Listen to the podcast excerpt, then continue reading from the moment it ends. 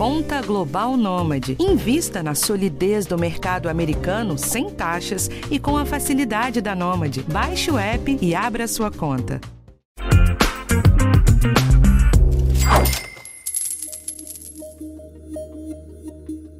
De janeiro a abril desse ano, o Brasil ganhou 1 milhão e 600 mil endividados. A causa você já deve imaginar. A pandemia do coronavírus impede uma recuperação da economia e os auxílios do governo foram diminuídos. Com mais risco, a análise de crédito dos bancos e financeiras fica mais criteriosa. Então, nesse episódio, a gente explica como funciona o mecanismo de avaliação. É o score de crédito. Assim, se você precisar recorrer a um empréstimo, tem como melhorar um pouquinho as suas chances. Eu sou Rafael Martins e vamos para o episódio de hoje do podcast Educação Financeira do G1. Quem me acompanha no episódio de hoje é a Patrícia Basílio, repórter de economia aqui do G1. Bem-vinda, Paty. Oi, Rafa. Bom, vamos do começo então.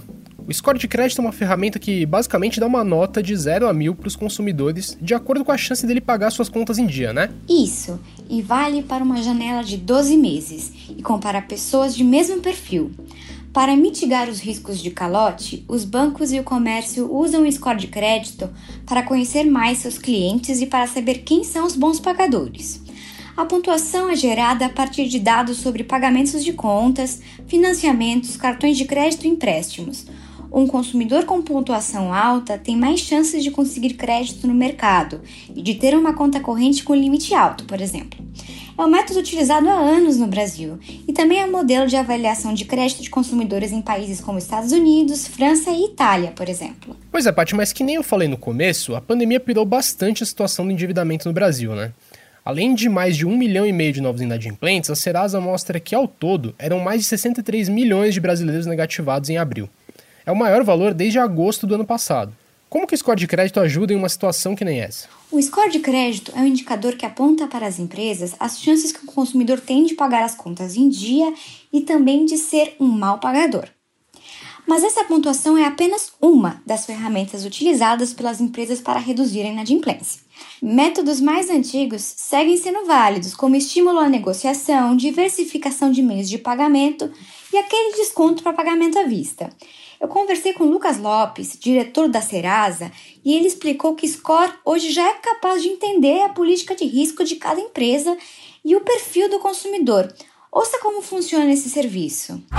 Então, se a empresa ela quer dar mais risco, né, ela, ela tem mais apetite de risco ou menos, né, isso o modelo consegue calibrar e ela fazer um corte de faixa né, do score em qual que é o perfil que ela vai liberar crédito para aquele tipo de pessoa.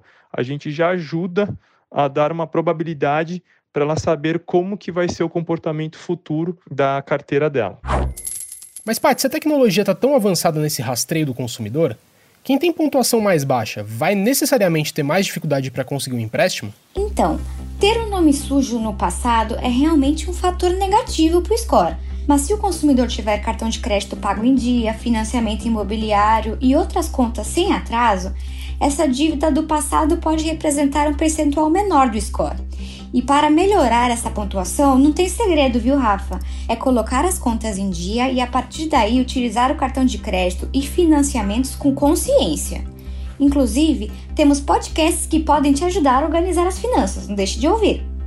O Lucas lembra a gente também que não há uma pontuação ideal. O valor varia de acordo com o crédito solicitado.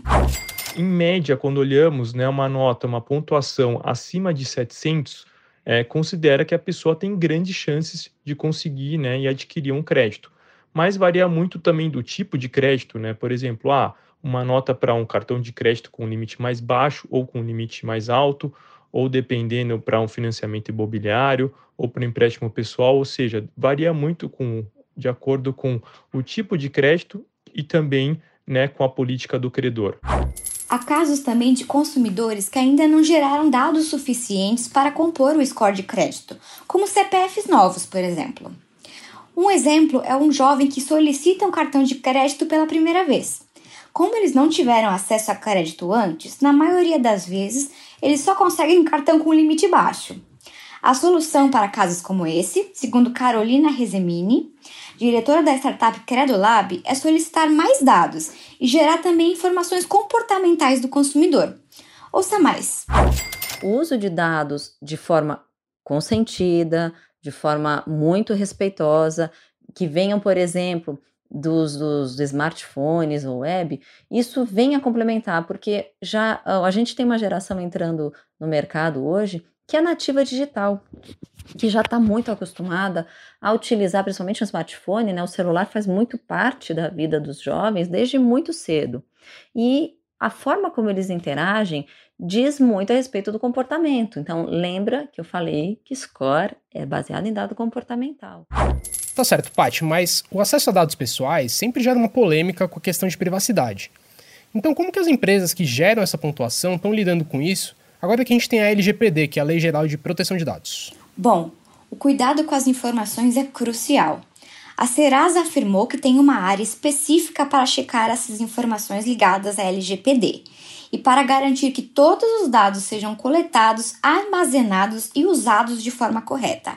A Credolab, que trabalha com informações comportamentais dos consumidores, disse que sempre solicita autorização dos usuários.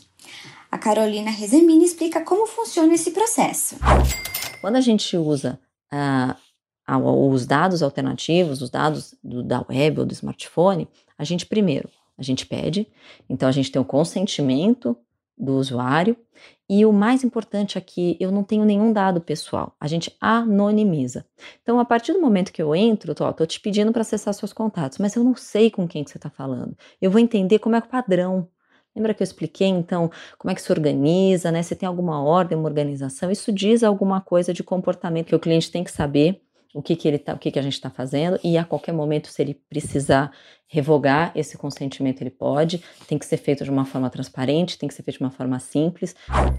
Para a gente fechar então, Paty, conta para a gente como é que eu posso consultar o score de crédito. Claro, quem não sabe sua pontuação, vale consultar direto no site da Serasa. É www.serasa.com.br. Tá fechado então. Obrigado, Paty. Tchau, gente. O podcast Educação Financeira está disponível no G1, no Globoplay ou na sua plataforma de áudio preferida. Não deixa de seguir o podcast no Spotify ou na Amazon, de assinar no Apple Podcasts, de se inscrever no Google Podcasts ou no Castbox, ou então de favoritar a gente no Deezer. Assim você recebe uma notificação sempre que um episódio novo estiver disponível. Eu sou Rafael Martins e na próxima segunda-feira tem mais. O roteiro é da Patrícia Basílio, a edição é do Thiago Kazudowski e do Giovanni Reginato. Um abraço e até a próxima!